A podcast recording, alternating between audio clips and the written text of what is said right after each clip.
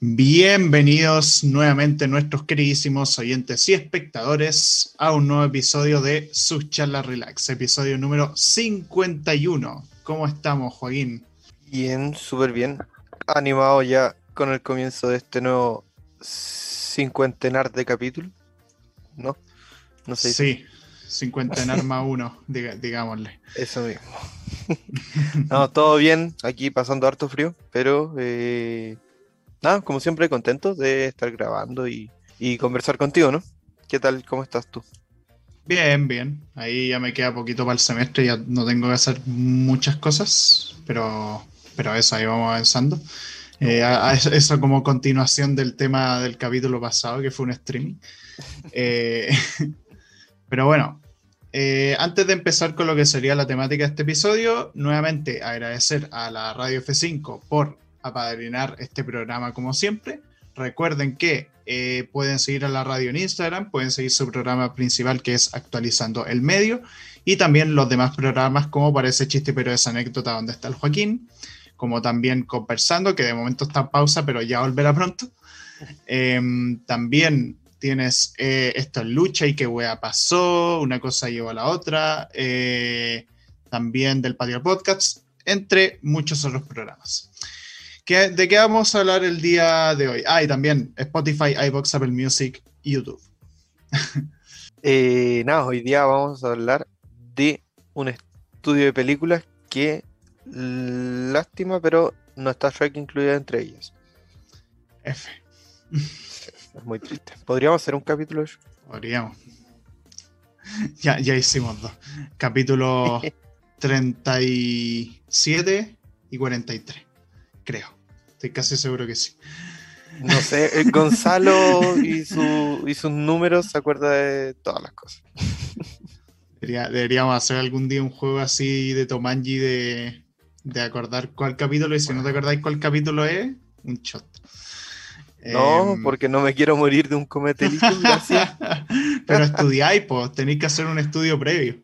No, no pasa. Sí, bueno, eh, hoy día vamos a hablar de Pixar Animation Studios, em, un estudio de animación, obviamente. No se requiere un inglés muy espectacular para, eso. Em, y bueno, ¿qué es Pixar para, para quien no lo conozca? Cosa que lo veo un poco dudoso. Es evidentemente un estudio de animación súper recontra hiper conocido que existe desde los años 80, que empezaron con toda una serie de cortometrajes eh, en el año 95 hicieron su primer largometraje animado con Toy Story y el resto, bueno, es historia. Eh, hicieron muchísimas películas súper icónicas, eh, los compró Disney, Steve Jobs estuvo súper metido ahí en los inicios y, y toda la cosa, hasta que después se metió mucho más en Apple. Pero la cosa con Pixar es que hoy en día es de los estudios como más reconocido y que gana 1500 premios por todas partes y es súper amado por todos, etc. Y la idea hoy es hablar de muchas de las películas, eh, no todas porque no todas las hemos visto y tampoco, y algunas las hemos visto que no nos acordamos tanto, pero vamos a hablar de las que nos acordamos harto y nos gustan harto también.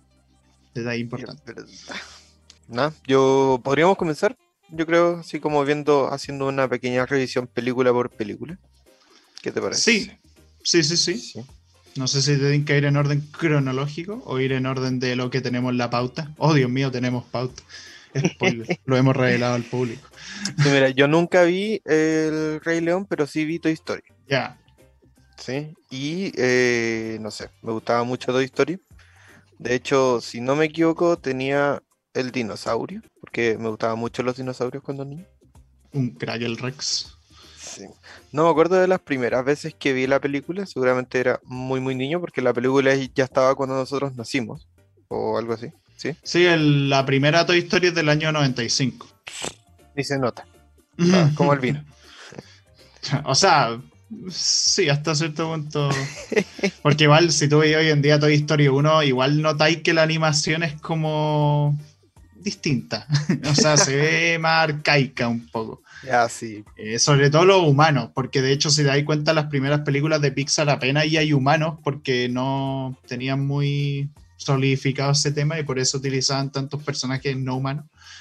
Eh, Porque tú, tú veías a Andy en la primera o al niño ese en la calavera y da un poco de miedo.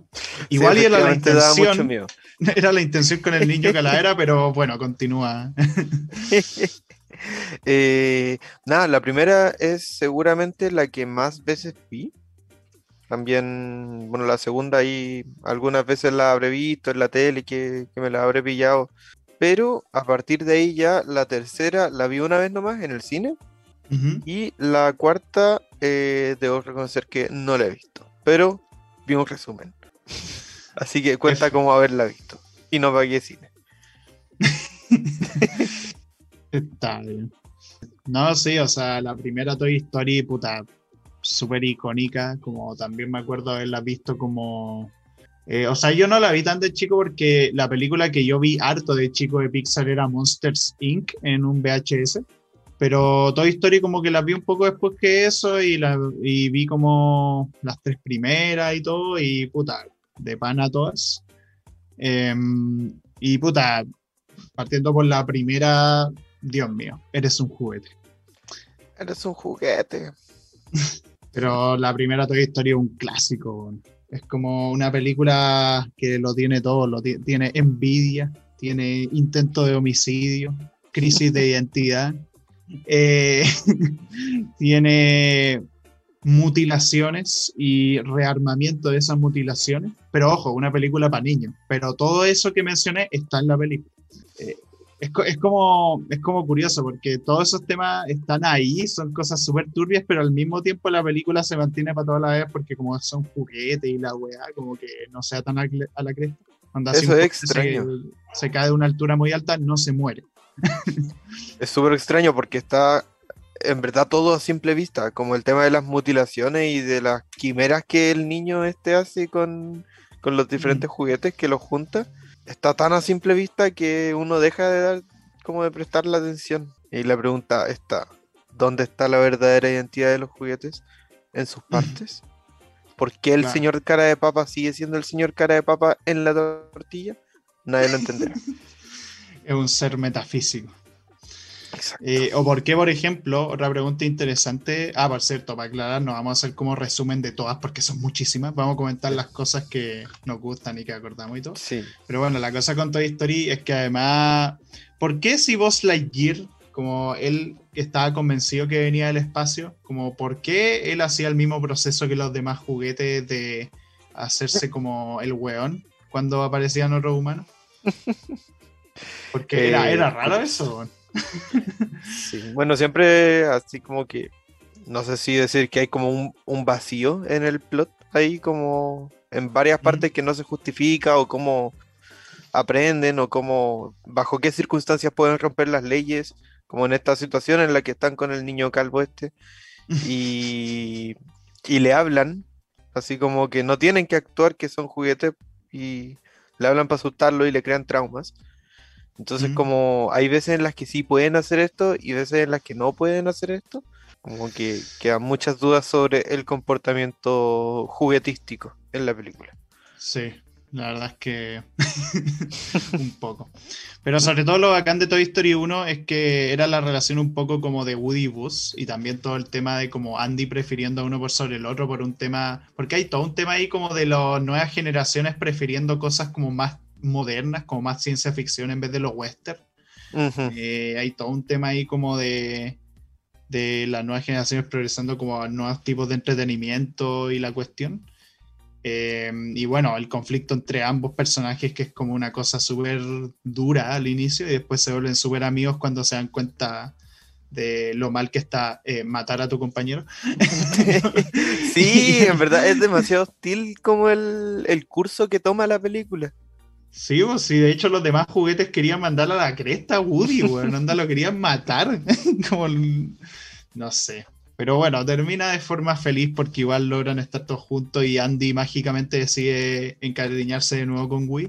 Pero bueno, eh, lo importante es la relación entre los juguetes y Buzz Lightyear dándose cuenta de como sus limitaciones y sus cosas y aceptando como el tema de, de servir como eh, el, a nivel de esclavitud para un niño de 10 años. Eh, bonita película. Oye, duda, ¿qué te parece? Eh, La tercera y la cuarta. Así como se ¿Y da un dos? buen cierre. No, la dos es que yo como que doy por sentado que la dos también está bien valorada, pero, Ah, sí. pero el hecho de que la tres haya sido como, entre comillas, un cierre y que hayan hecho además la cuatro, me parece como más Ah, problemático. claro. Sí, no, de hecho, para mí, bueno, eh, la 3, sí es cierto que yo sentí que fue un buen final cuando la vi y también tuve muchas dudas de la 4, la ¿Y verdad. lloraste? Eh, sí, las dos. Eh, Bueno, pero la cosa, la cosa es que la 3 sí, era un final súper bonito y todo, como el tema de Andy regalándole los juguetes a, a la niña esta y toda la cuestión. Pero eh, sí es cierto que cuando salió el anuncio de la 4, yo dije, ¿para qué hacen esta weá? Como, ¿cuál es el sentido? Y claro, después vi la 4 y es como, vale, ahora entiendo. ¿así como- vale la pena verla? La 4 es buenísima, la 4 es de las mejores Toy Story. Bueno, todas las, las cuatro películas son excelentes, todas, pero la 4 es hermosa. O sea, es que introduce un tema igual interesante que es como, como establecer que no necesariamente porque la niña haya recibido este juguete que era especial para alguien, necesariamente lo iba a aceptar, porque igual es como una niña de 5 años, no tiene como un valor, o sea, no entiende del valor de muchas de las cosas, de los juguetes sobre todo, como... Mm. Entonces era una situación creíble y todo el tema que tiene Woody en esa película de sentir que ya no tiene propósito en la vida es súper fuerte. Es algo que hace mucho Pixar, que sus películas como que se venden como algo como disque infantil, eh, se venden como algo como súper pasivo la cuestión, pero trata unos temas que se van a la chucha. así.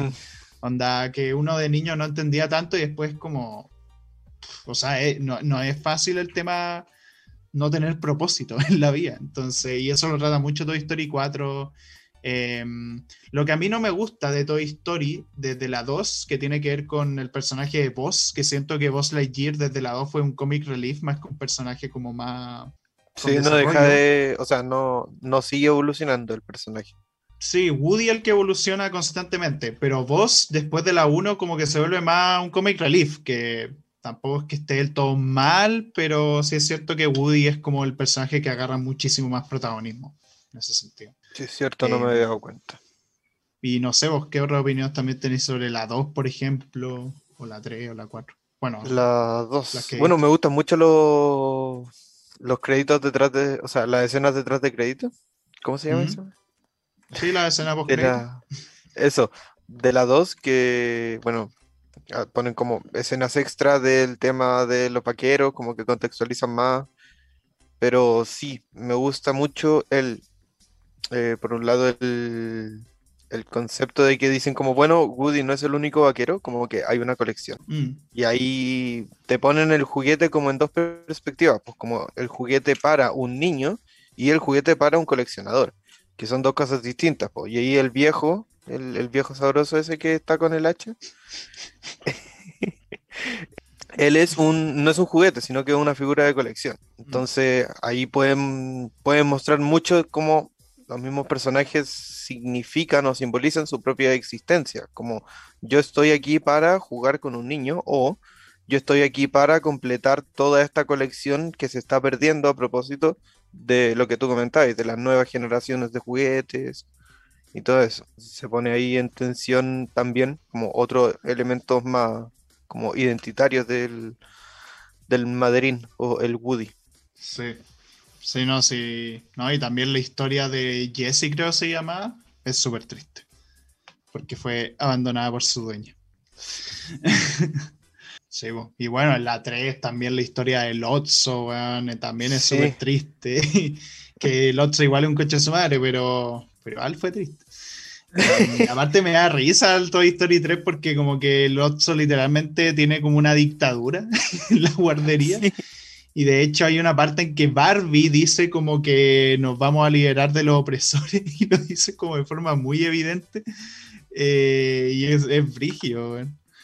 Eh, Mm, No me acuerdo, pero eh, sí, y me llamó de hecho la atención que tanto el viejo como el Otso usan bastón. Así que ya saben, si es que salen, si es que sacan otra película de Toy Story, el weón con el bastón es el malo. Está bien. Eh, pero la villana de la 4 no tenía un bastón, así que F. No, esa no. Pero bueno, Eh, yo creo que todo lo que es Toy Story podría dar para un capítulo entero, si queremos hablar como más en detalle, pero tenemos muchas películas, así que tenemos que ir pasando. La siguiente que tenemos para conversar un rato es Monsters Inc., que por suerte esta es una, no es una saga entera. Bueno, Eh, también bueno. está Monster University. Sí, ¿tú la viste? Eh, sí, me parece que la vi, pero no me acuerdo mucho de- del plot. Ah, ya, yo nunca la vi, entonces no sé. Era buena, a mí me pareció bastante buena. Y de hecho, así como curiosidad, esta película no la vi hasta como a las 16 años. Hostia. Nunca de niño la vi. No, yo sí, nunca, yo, yo siempre la vi de niño Monster 5, o sea, era la película que tenía en VHS y que veía con mis primos una y otra vez, y con las escenas post-créditos que incluían a, los a Rex, me acuerdo, eh, y como escenas como falsas. Y bueno, de hecho, para un trabajo de la U tuve que hacer una weá de Monster 5, me acuerdo. Em, pero bueno, Monsters Incorporated, la historia de el monstruo Sally, bueno, los monstruos Sally y Mike Wazowski.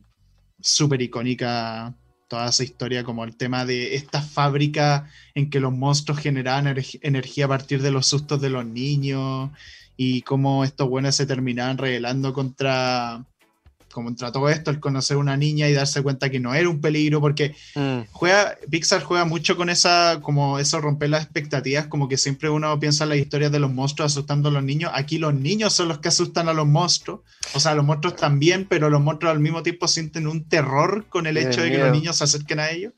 Y claro, después se da cuenta que no, que realmente no hacía ningún tipo de daño y la wea.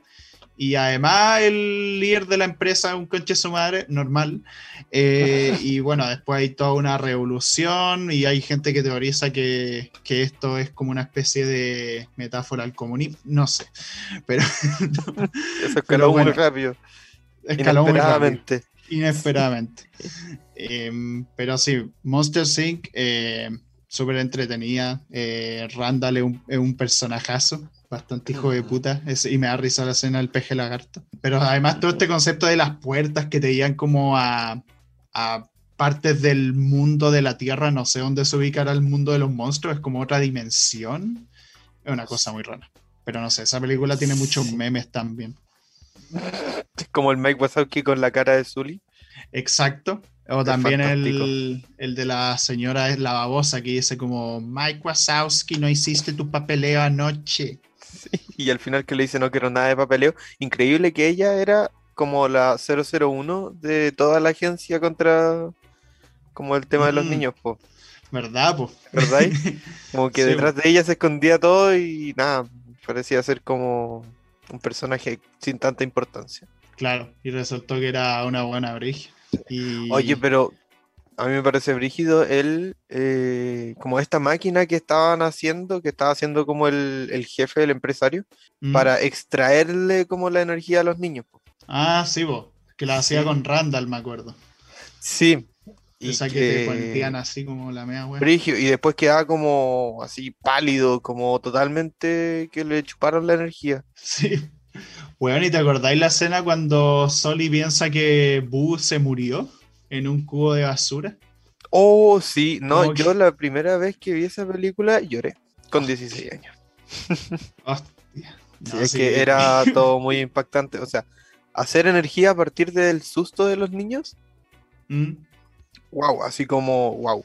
No, y Eh, bueno, ¿quién la más? despedida final, además. Al final lo solucionan con el tema de, ut- de utilizar la risa. De ahí sale las risas no faltaron. Ah, pero las risas nos faltaron. Sí, po. Ah, y también el, el Yeti, weón. El Yeti, o sea, el Helado la de limón. Sí, sí, como bienvenidos al Himalaya. Helado. Ay, sí. Eh, De hecho, mencionan en una parte que los típicos monstruos de la cultura que uno conoce, como que todos esos fueron los monstruos expulsados de la compañía. Como no solo mencionan al Ah. hombre de la nieve, sino que mencionan, no sé, pues al Sasquatch o al a Pie Grande, como esa wea. Me gusta cuando van en la calle ¿Mm? y te muestran la calle como con diferentes eh, monstruos, diferentes monstruos y cómo interactúan ellos con los otros monstruos, con los grandes, con los monstruos gigantes, con los monstruos Mm. pequeños. Ese- bueno, cuando sale ese de un niño voló sobre mí, estalló un auto Ah. con su rayo láser. Weón, sí tiene muchos memes esta película, sí, es Sí. increíble. Em, Pero sí, eh, espectacular película que recordaremos por siempre. Quizá algún día veamos Monsters University a ver qué onda. Oye, ¿y el corto de, de Monster Inc. del auto de Mike Wazowski? Ah, sí, ese, ese está en el VHS. Me acuerdo que tenía un doblaje diferente. Ah. Em, pero sí, algo me acuerdo, no me acuerdo de todo, pero me acuerdo que puta. No sé por si era. No podía tener, usar el auto porque era muy chico para su porte. ¿O era Michael que era dueño del auto? No me acuerdo. Era Michael dueño, pero no funcionaba. No me acuerdo ya por qué, pero es buen corto. Ya, de estar en YouTube. Sí. Bueno, y así eh, rápidamente, Monster University es básicamente la universidad en la que preparan a los monstruos para ser asustadores. Entonces ahí va Mike cuando es Lolo y, tiene frenillo y toda la wea. Y tiene que como pasar algunas pruebas para ser ya asustador. Porque si te acordáis, Mike era como el ayudante de, de Zully. Mm, mm, mm, que Zully entraba a asustar. Entonces, por eso, es como, es la perspectiva de Mike. Ya, ya. Brigio. La Universidad Monstruosa. Suena un poco como la Universidad Real. Eh, sí, vayan a escuchar el capítulo de la pinche escuela. capítulo 21. Eh, perdón, no lo hago más. Increíble. Eh, bueno, Monster Inc., película de pana. Ahora, la siguiente película que tenemos aquí es Los Increíbles. Tarán, tan, tarán, tarán, tan, tarán. Otra película que yo por lo menos vi mucho de chico. Probablemente la mejor película de superhéroes que he visto en mi vida, peleando con Spider-Man 2, eh, Hincho de Spider-Verse. Eh, los increíbles, esta familia de señores superhéroes que tienen que ocultarse porque el gobierno dijo hasta aquí con estos hueones están dejando mucho la cagada.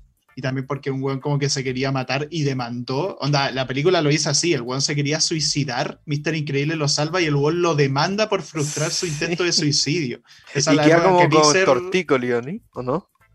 No, sí, algo así. Esa era la época en que Pixar no era de Disney.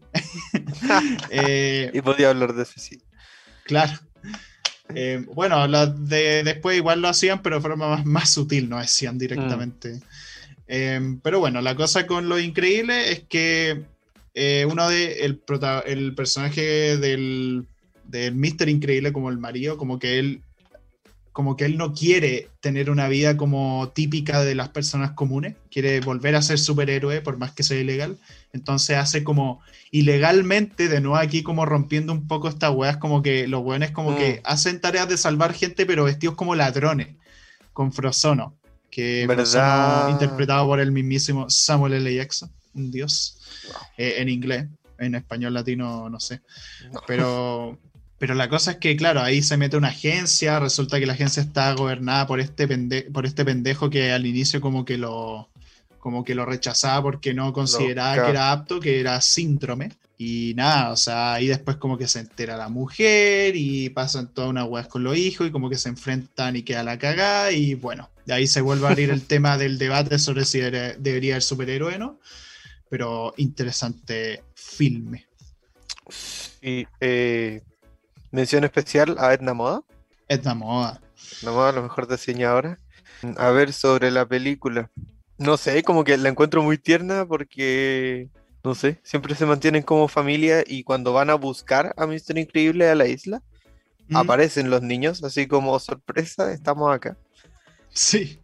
Y siempre como que el pensarse superhéroe para Mr. Increíble y para Elastigirl, no sé cómo se llama ella. Elastigirl, sí. Implicaba pensar en su juventud, pero ahora que tenían hijos, como que no es que dejan de lado su paternidad para ser superhéroes, sino que son superhéroes en familia. Como aún manteniendo ese resguardo, ese cuidado por sus hijos, aún manteniendo como la relación entre ellos dos, entonces como que se mantiene el nudo de todas maneras como en toda la película. Sí, sí y eso que tienen problemas familiares y todo, porque eso es lo bacán que se siente como una película como súper real a pesar de tener esos elementos fantasiosos con el tema del conflicto entre los dos, los dos, entre Mr. Increíble y Elastigirl, o sea, tienen conflictos de pareja súper serios en la película, pues, Sí. Como que discuten fuertemente de ciertas cosas, como O sea, que realmente que él le, la le típica- escondía las cosas. O sea, Sí, él le pues, le- escondía que iba a seguir siendo superhéroe también. Sí, po, y ella obviamente no lo aceptaba porque los ponía en riesgo a, él, a ella y a su hijo, y bueno, ahí basada en una situación que los hijos escuchaban la pelea y pensaban incluso que se iban a divorciar y la weá, o sea, tema igual brigio, como siempre. Sí. Y no sé, o sea, que traten esos temas y además como que te metan esto, porque si algo me gusta como de las buenas historias de superhéroes, cuando no se centran como tantísimo en la parte de acción, que en esta película hay mucha acción, pero cuando le dan tanto peso también a lo otro, como la parte familiar, la parte humana, como toda esa weá, está Mm. súper bacán. Y todo el tema como de la rutina y cómo los buenos lidian con esa weá. Y claro, al final como que logran salirse de la suya, pero por buenos motivos, en el sentido como de, de que no muera gente. Eh, pero no sé, bacán. Ay, Frozono es Dios. Frozono. Y aguante best, Frozono. eh, best side character de ¿Dónde Pixar. estaba mi super traje? Espectacular escena. Y eh, nada, el hombre topo, y yo nunca vi la segunda película, así que Ah. no sé qué pasó. Eh, sí, sí, sale el hombre topo en la segunda al inicio nomás. La segunda no es muy buena. La- Ah. Los Increíbles 2. De hecho, tampoco me acuerdo mucho, pero de lo que recuerdo, no recuerdo que era tan interesante. Pero, pero eso, no sé. De hecho, me acuerdo que la trama era como demasiado similar a la 1, pero no era como tan memorable y como que tenía escenas demasiado forzadas del Mr. Increíble enojándose con su hijo. Ah, Eh, no sé. Sí, en esa película se explora más los poderes de Jack Jack, de la guagua. Pero ahí, onda, ahí se vuelve rotísimo, como que puede clonarse, puede lanzar láser por los ojos, puede dejar, bueno, es una bestialidad. Eh, pero bueno, tampoco me acuerdo mucho de la 2 y seguramente es por buen motivo. Eh, Oye, eh, también hay un corto de, de Los Increíbles, creo que es el corto de qué es lo que estaba pasando en la casa entre la niñera y Jack Jack. ah, y la Jack Jack, sí. Sí, creo que sí, como que ahí Jack Jack la como que deja la cagada, porque como una guagua y tiene poderes súper descontrolados, sí.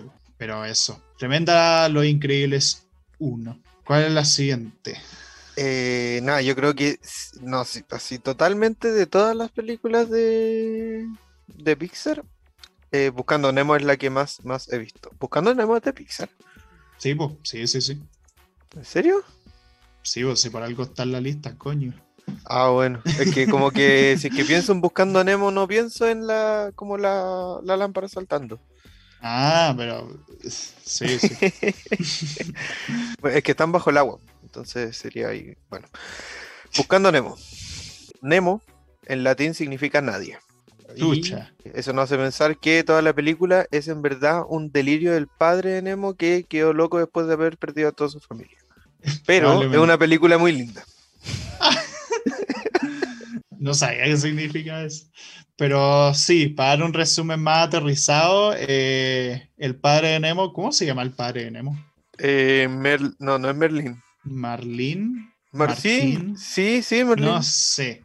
Pero bueno, la cosa es que el padre de Nemo como que es súper sobreprotector con su hijo porque, como dijo Juaco, perdió a todo el resto de su familia, a su mujer, a su otro hijo, que eran unos huevecillos.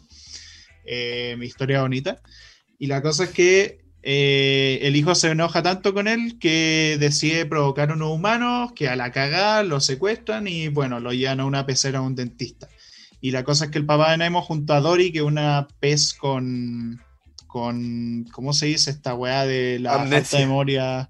Amnesia a corto plazo, eh, la tienen que buscar y se van en toda una serie de aventuras. Van por todo tipo de sitios. O sea, hay una parte en que están con unos tiburones, con unos tiburones que tienen terapia para no comer peces, para controlar su impulso. Eh, y la terapia sale mal porque hay una parte en que Dory como que se pega, le sale un poquito de sangre y la sangre como que motiva a los tiburones a, a intentar comerse. Y se vuelve loco el tiburón. Sí, po. Y bueno, la tortuga volada, que seguramente a ti te gusta ese personaje, no sé. Sí, es verdad. La... Bueno, uno aprende harto de geografía con la Mm. CAO y eh, los arrecifes de corales y Sydney. Y luego me di cuenta que toda la película está cerca de Australia. Sí, eh, con la. ¿Cómo es? Pecherman Calle Wallaby. ¿Cuánto es? ¿32 Sydney? ¿42 Sydney? Casi Ariel. Eh, la dirección del dentista. ¿Habrá un dentista efectivamente en esa dirección? Pues no sé. Seguramente si fuese así, hubiese habido una demanda ahí por revelar la dirección en una película. No sé. Em, bueno, eh, el tema es que, eh, no sé, a mí me gusta mucho, mucho esa película. Súper emotiva, me gustan casi todos los personajes así como extras que aparecen, como el cardumen de, de sardinas que imitan Marlin. ¿Te mm. acordáis? El cartoon. Sí, sí, sí, sí. Eh, bueno, las eh. tortugas, los cangrejos, la cigüeña, la gaviota. la gaviota. Y las estrategias para escapar del estanque de, del, dentista. Ah, sí, pues Nemo y todos esos peces que están ahí. Me acuerdo el pez de la cicatriz. sí. Que, que, se veía eh, como reflejado en. sí, pues. Y también el pez este que era el pez linterna. oh, ¿verdad? sí. da, miedo esa weón. los peces avisales. Sí, eh, ¿y qué más también de la película? Eh, ah, por cierto, tú viste buscando a Dory y yo no la he visto. No, yo tampoco la he visto. Ah, ya, entonces queda afuera. Adiós.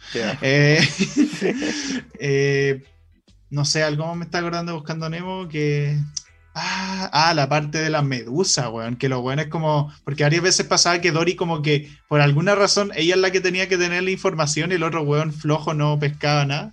Y por supuesto, quien tenía la información era la, la buena a la que se le olvidaba todo, weón. claro. Entonces decían, no, tenemos que ir por entre medio de estas dos weas. Y de repente. No, ah, no, no, no, por arriba, por arriba. Está la medusa. y... y que justo Dory no se. Como no se pincha con las medusas. Cuando se pone a saltar entre ellas. Sí, ¿no? Y. No, sí, las tortugas, como la mencionamos antes, como tortugas súper voladísimas. Y de hecho, la tortuga principal de esa sección es la que le enseña al papá de Nemo a no ser tan sobreprotector, como no irse tan a la mierda y, confiar en su hijo, en el fondo. Esa es como la parte bacán que tiene eso. Aparte que son voladísimas. Em, pero sí, y bueno, la película también es como tiene sus momentos fuertes, como que pensáis que Nemo se va a morir y la weá con la niña esta que mueve la weá, eh, la weá de la esa del agua, eh, o también cuando intenta salvar a Dory en una parte, no sé, espectacular drama. Bacán el padre Nemo que aprende su lección. Sí, es verdad que al principio igual era como súper detestable, así como no dejaba hacer nada a su hijo, era como medio pedante con los otros padres. Pero era entendible, anda, porque lo del inicio, que es un súper buen setting, no, de pana. Buena película y súper emotiva. Sí. Siguiente. Cars. Eh, autitos. Cuchao. Cuchao. Tú, tú me habías comentado antes que no viste Cars, ninguna. No, pero antes de venir aquí vi un resumen de las tres películas de Cars, así que soy un experto ahora. Eh, bueno, yo vi la primera, la. O sea, la dos también la vi, pero no me acuerdo casi nada. Recuerdo que era muy mala. Y la tres no la vi, no. Pero de Cars 1, bueno, eh, tiene como una. Son autos que hablan, po, weón. Eh, ¿Tú qué podéis contar de lo que viste en los resúmenes? Quiero saber cómo. ¿Qué pensáis en base al resumen que viste? Te lo resumo así nomás, asumo. Seguramente, sí. Autos que hablan y, el Papa Auto, que si es que existe un, un auto Papa, existe un Jesucristo Auto y si es que existe un Jesucristo auto, existe un Dios auto y muchas cosas así, que no sé. Pero finalmente, eh, por lo que entendí, el, el Rayo McQueen tenía ahí su, su, desarrollo de personaje, como que quedaba varado en este pueblo a la mitad de la nada y se le bajaban todos los humos. Y ahí como las cosas que aprendía de los autos del pueblo, como que la usaba en su última carrera y ni siquiera sé si es que ganaba, ¿no? No, creo que no eh, ganaba. No, no Pero, pero ganó en el interior porque ayudó al otro que se cayó y se dio vuelta. Sí, sí, en el fondo se volvió humilde.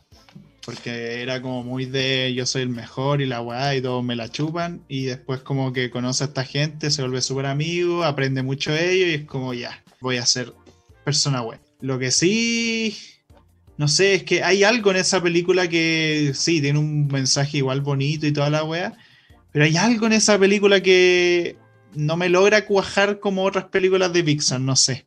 Es que no hay motos. Que no hay motos, eh, porque chucha hay un taxi en esta película, pero no, no, pero... Pero sobre todo es que son cosas como medio raras, como que hay una parte en que el Rayo McQueen como que intenta flirtear con un auto celeste porque tiene un tatuaje como en la parte de atrás y es súper incómoda esa escena. Eh, o también tiene, no sé, como que... Increíble que eso es lo que más me acuerdo. No, pero la weá con... la weá con la película es que tiene demasiados momentos en que no pasa nada realmente. Y no sé, tendría que volver a verla, pero... Mm. Pero bueno. Escucha, yo en una de esas debería ver Cars. Igual luego salió una que me acordaba mucho, me recordaba mucho a Cars, que era Planes, como aviones. Ah, sí, sí, creo que también es de Pixar. Y yo dije como, what the fuck, ¿qué es esto? También. Y luego salió otro que era Turbo, que era el del ah, Pero, sí, pero ese no, es de, ¿no? No, es de la, no es de la saga, no es de la saga. Eh, pero sí, Cars 2 sí recuerdo que era muy mala. Era como una weá con agentes secretos y una weá súper extraña. No sé. Esa recuerdo que era muy mala. La 1 es como piola, decente. No sé. Eh, pero bueno, autitos. Eh, la, siguiente en la lista. Ratatouille, puta que buena Ratatouille. Pedazo de película. Yo creo que es de mis favoritas de, de Pixar. Y no sé, en una de esas de ahí saqué mis gustos culinarios. Y aprendí a, cocinar con el linguini. Con el linguini, un crack. igual se parece a vos, weón. Así, igual. Más o menos. Gracias. Sí, ¿no? Ratatouille, esta historia de la ratita que se vuelve cocinero, eh, aprovechándose de un pobre ser humano y controlándolo en contra de su voluntad. Eh, controlando su sistema nervioso con el pelo esa película como que lo que principalmente habla es como el tema de cualquiera puede cocinar, como todo este tema de que cualquiera que realmente se esfuerce o de donde venga puede hacerlo. Em, como que rechaza un poco la idea del talento natural y la cuestión. Em, sobre todo porque meten a la figura del crítico, que es como este weón, el... ¿Cómo se llama? Eh, nos gustó. Eh, ego. Ego. Bueno, como su nombre lo indica, eh, tiene mucho ego. Eh, y claro, ahí como que te meten todo un tema de que por más como que el weón es súper crítico con la comida y la weá, pero el weón como un plato de su infancia y como que todo ese tema se le da la cresta y se deja llevar por ese recuerdo y todo. Ah, incluso aceptando que hayan ratones en la cocina. Eh, eh, sí, es como, no sé si eso es como una metáfora queriendo decir como que cualquier weón como penca, entre comillas, puede hacer cocina, no sé. asumo que eso era. Mira, a mí me llama harto la atención. Uno que eh, el ratón llegó y se metió como a cualquier, como con cualquier humano. En el fondo, no es como que estaba destinado Linguini a ser el humano de, ¿cómo se llama? De Remy. De Remy, sí. Sino que como que llegó y por cosas del azar se dio esta diada que, que logran hacer como tan buena comida y esta sinergia y se hacen amigos, se logran comunicar y todo, pero mm. ciertamente me gusta mucho la frase de que no solo es que cualquiera puede ser un chef, sino que es que cualquiera puede ser un chef, pero un chef no viene de cualquiera. Mm. No es para los dos lados, sino que, eh, bueno, efectivamente, como tú decías, buena comida puede ser cualquiera, pero aquella persona que hace buena comida no es cualquier persona, sino que es una persona que hace buena comida. Entonces, por un lado está el reconocimiento del hacerlo, como el reconocer que alguien ha llegado a ese punto, pero al mismo tiempo está la posibilidad de impulsar a que otras personas también puedan, porque cualquiera puede ser un chef. En el fondo, que se motiven y que se esfuercen realmente en hacerlo como, como bacanas. No sé, em, como, como la pasión de cocinar, ¿cierto? Sí. Eh, no sé, eh, ¿cómo se llama eh, el personaje de la tipa que cocina? Ah, no me acuerdo, no me acuerdo. Colette, Colette, muy buen personaje, porque, no sé, como que todo el carácter que no hay en la diada protagonista de Remy y Linguini, como que Colette llega y lo muestra muy crudamente. Entonces, like a Colette. Sí. Buenarda película. Y aparte tenía esa escena súper como extraña de probar las dos comidas al mismo tiempo y que se producía un efecto visual súper bola. es fantástico. Pruébalo. Mira, a mí la gente me suele juzgar porque pruebo combinaciones extrañas de comida, pero por favor, vale la pena intentar combinaciones extrañas de comida. Sí, vos, por ejemplo, porotos con ketchup. No, no tan extrañas, pero el queque con pebre. Ah, no, ya te contradeciste. No, no es que, los porotos no, pues, weón. Y aparte con ketchup, weón. Bueno, pasemos a la siguiente para eh, ahora viene una de las películas más arriesgadas en la puta historia de Pixar, que es Wally. Eh, Wally es una monstruosidad de película en el buen sentido. Es como casi toda la primera mitad de la película, o un poquito menos, es sin diálogo.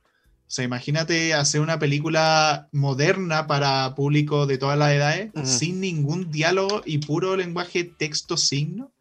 Y no solo la mitad de la película, sino que la película dura como tres horas y media, weón. o sea, no tanto. Pero no, creo que ahí te, ahí te pasaste un poquito. Según yo, dura muchísimo, Wally. Dura una, una hora 43 minutos. No, sí, igual las películas de animación. Pero sí, dato objetivo lo tengo aquí. pero igual las películas de animación nunca duran tanto. ¿Sabes cuánto cuesta hacer una película de animación? Eh, pero si es dibujar monitos nomás, no mentira. Perdón por lo que dije. Te has funado por todas las personas que estudian animación, por todos los trabajadores de animación. Eh, bueno, Wally, el mundo se fue a la mierda, bonito tema. Em, fin del mundo, la la la, como que hay basura por todas partes. Y Wally, un robot que se encarga de recoger toda la basura. Eh, la cosa es que, bueno, eh, pasa toda una serie de cosas, conoce a otro robot que viene al espacio, se encuentra con los humanos que son todos súper gordos y como que no se mueven enteramente por la máquina, la tecnología. La película como que tiene ese límite entre tener un mensaje boomer y entre tener un mensaje súper acorde a lo que está pasando, como en el sentido de que es acorde por el tema de que, bueno, eh, el mundo se puede ir a la mierda si es que el por el tema ambiental y todo eso y la parte boomer con un poco de que la tecnología sí o sí te hace como un weón súper gordo y sin capacidad para hacer cosas y que hay que depender 100% de ella. Pero, pero eh, dentro de todo igual funciona, eh, sobre todo considerando el contexto en que te mete la película. Em, y, es frigio lo que hace en ese sentido, como eh, es de las películas más fuertes de Pixar, o sea, ¿qué película infantil te plantea un fin del mundo tan realista hasta cierto punto? Con su elementos de ciencia ficción y todo, pero... Pero un crucero espacial es como ya... Es directamente decir, no se puede, en este mundo no se puede seguir viviendo. No, no, pero claro, claro, sí, pues en ese sentido sí. Entonces, duro. Yo hace tiempo no la veo, en verdad, pero sí la he visto y me gustó un montón. Me parece. Eh, pero bueno, ¿me quedé pegado? No, creo que no. Ya, ya. Excelente. ¿Aló? ¿Está ahí? Sí. Sí, sí. Escucha? Ah, ya, es que respondí cosas muy raras. Ah. Eh, ya. ya, eh, app arriba, para los que no sepan inglés. App del año 2009. ¿Qué te pareció App? Mira, no te voy a mentir, no sé si es que la he visto completa. A mí me parece que solamente he visto eh, como después del inicio y no sé si es que la he visto hasta el final. Pero sí he visto la parte del medio, de eso estoy muy seguro. ¿La del medio cuál es? Así como en la que están vagando por el desierto, se encuentran a perros, se encuentran con un ah, animal, se encuentran con, con otra persona, ¿puede ser? Sí, con el viejo que era como que el protagonista era admirador de él. Que ahí hay una weá muy rara porque como que ese personaje ya era adulto cuando este weón era niño y el niño crece para ser un viejo de 80 años y el otro weón tiene como, no sé, weón, 110. Pero bueno, eh, lo que siento yo súper destacable que tiene, eh, o sea, toda la película es súper buena, pero el inicio de esa película es legendario. O sea, los cinco primeros minutos de app te hacen mierda emocionalmente, pero mal. Porque, o sea, yo por lo menos también tengo todo un tema de que las historias de viejos siempre me dan pena. Eh, y claro, te muestran toda la historia de vida en cinco minutos de una forma muy brillante, como sin ningún tipo de diálogo, como visualmente te explican toda la historia perfectamente. De repente veía a los dos personajes armando una hueá para tener un hijo, y a la otra escena el tono de los colores cambia completamente. Una escena de ella llorando frente a un médico, y uno ya entiende que son infértiles. Eh, mm. Solo con eso, solo con esos poquitos segundos de entender la situación perfectamente bien Em, y, nada, después siguen con su vida y súper felices y todo, hasta que, bueno, muere la mujer del protagonista que es Carl. Eso no es tanto spoiler porque es como el inicio de la película. Claro, sí. Eh, y la cosa es que, nada, pues Carl quiere cumplir el sueño de su mujer fallecida y quiere mandar su casa como a una zona de Sudamérica, no me acuerdo dónde, pero quiere poner su casa y como el weón tiene una weá con los globos, como que hace toda una weá y obviamente después tiene un enfrentamiento contra un weón y además se hace amigo de un niño que lo ve casi como, como que se vuelve su figura paterna y todo eso. Que eso mm. está de puta madre y todo, pero el inicio es el inicio.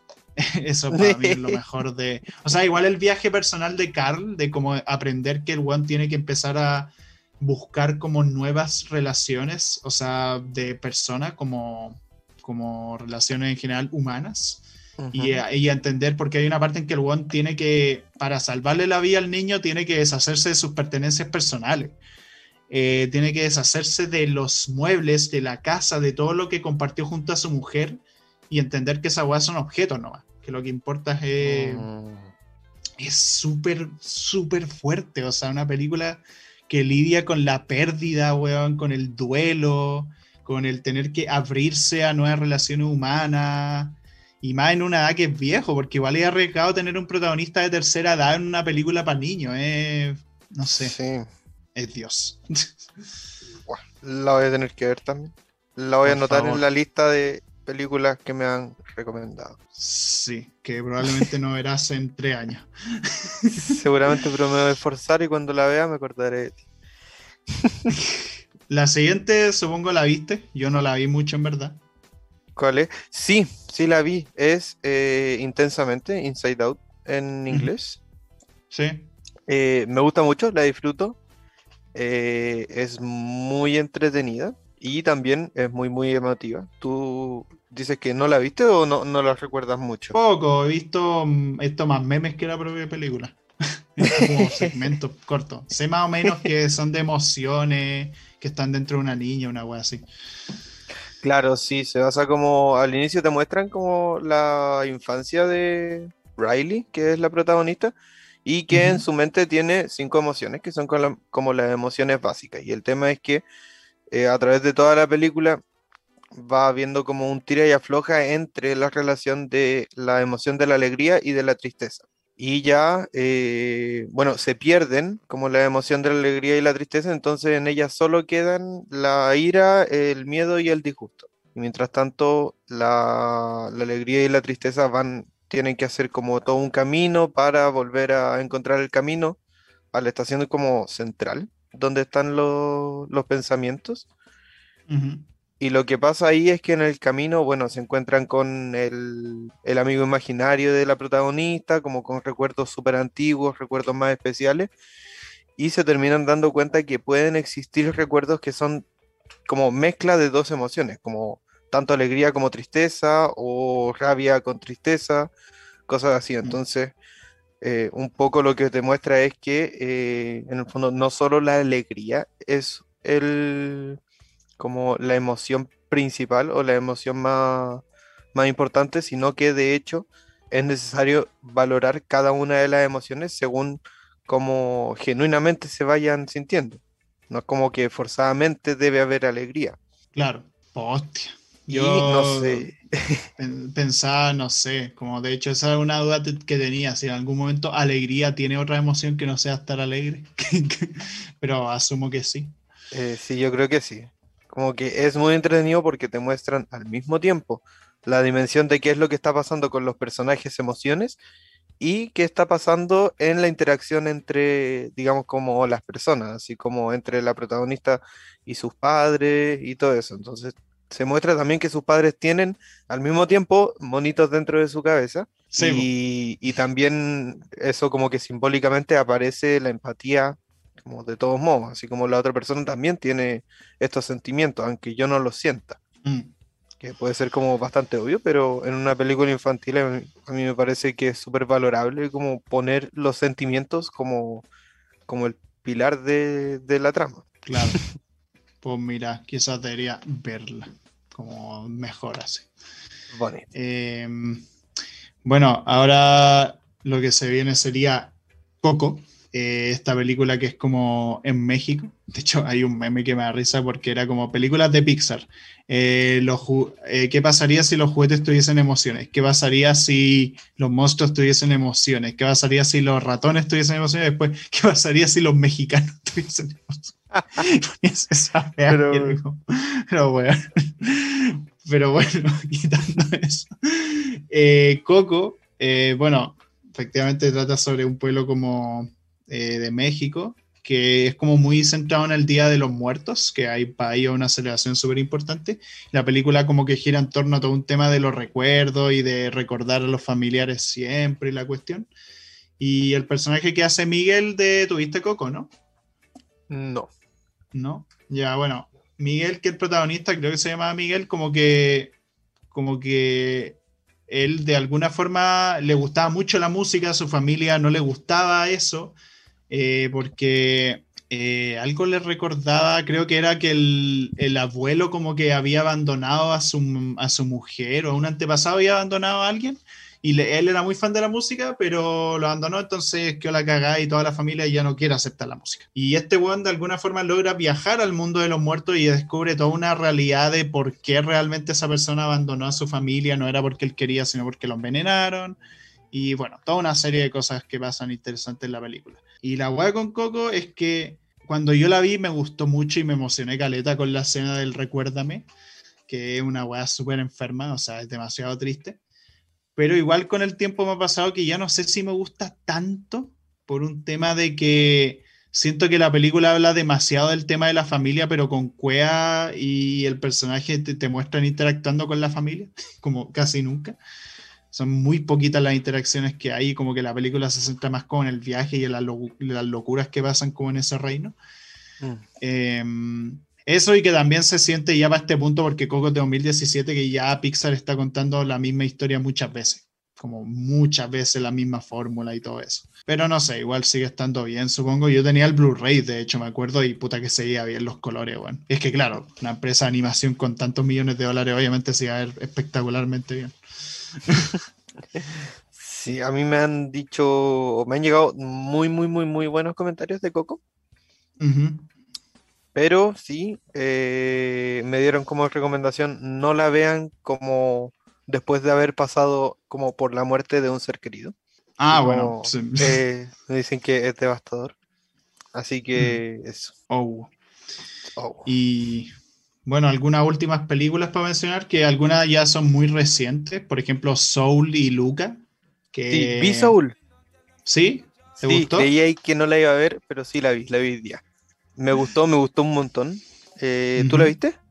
Sí, sí, sí la vi. Sí, me gustó mucho. Como esto de, buscar como la chispa, como de, buscar el, básicamente el sentido de tu vida.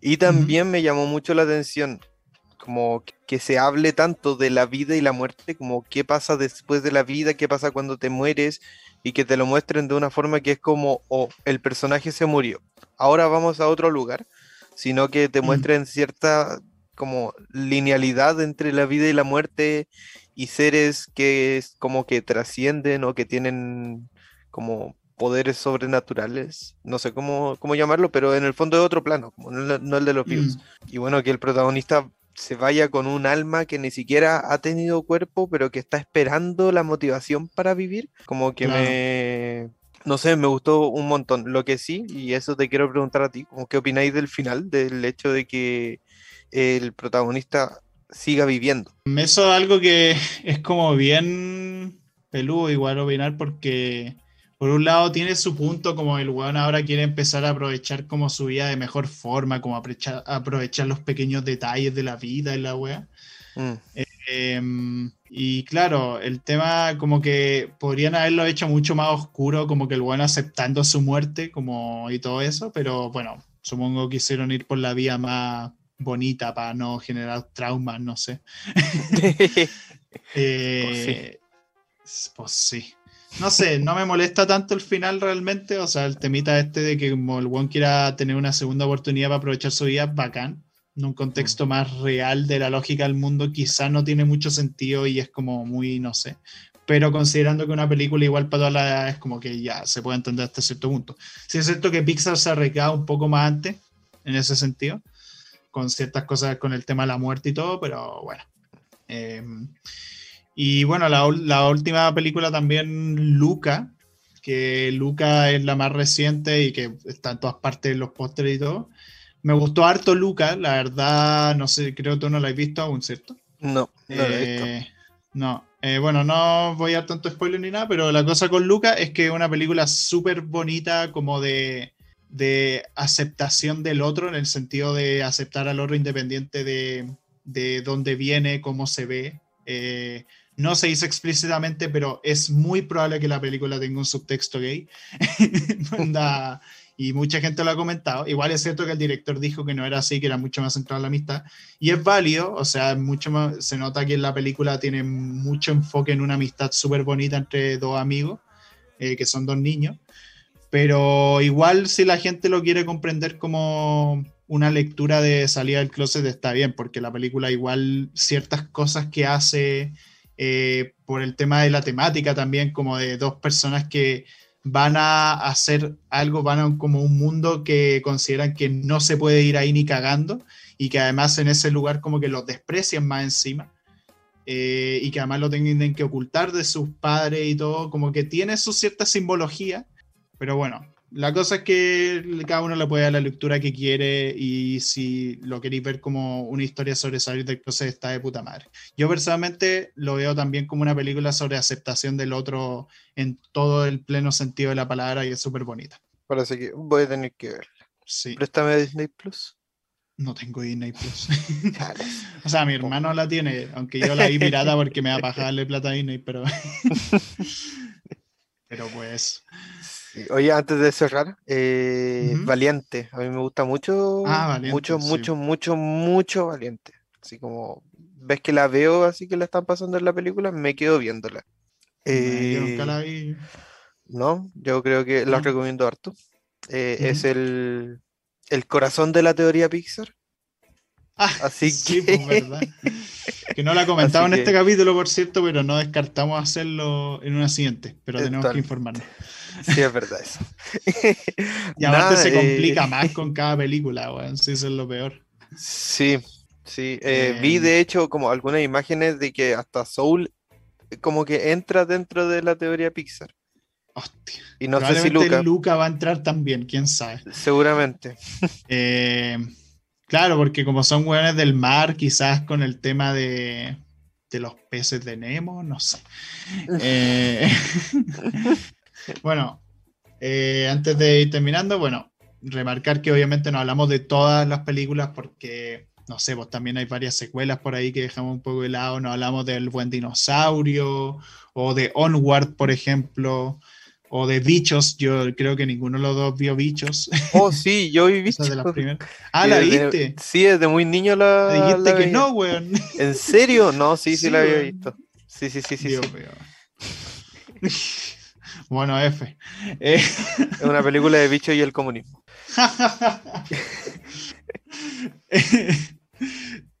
pero sí.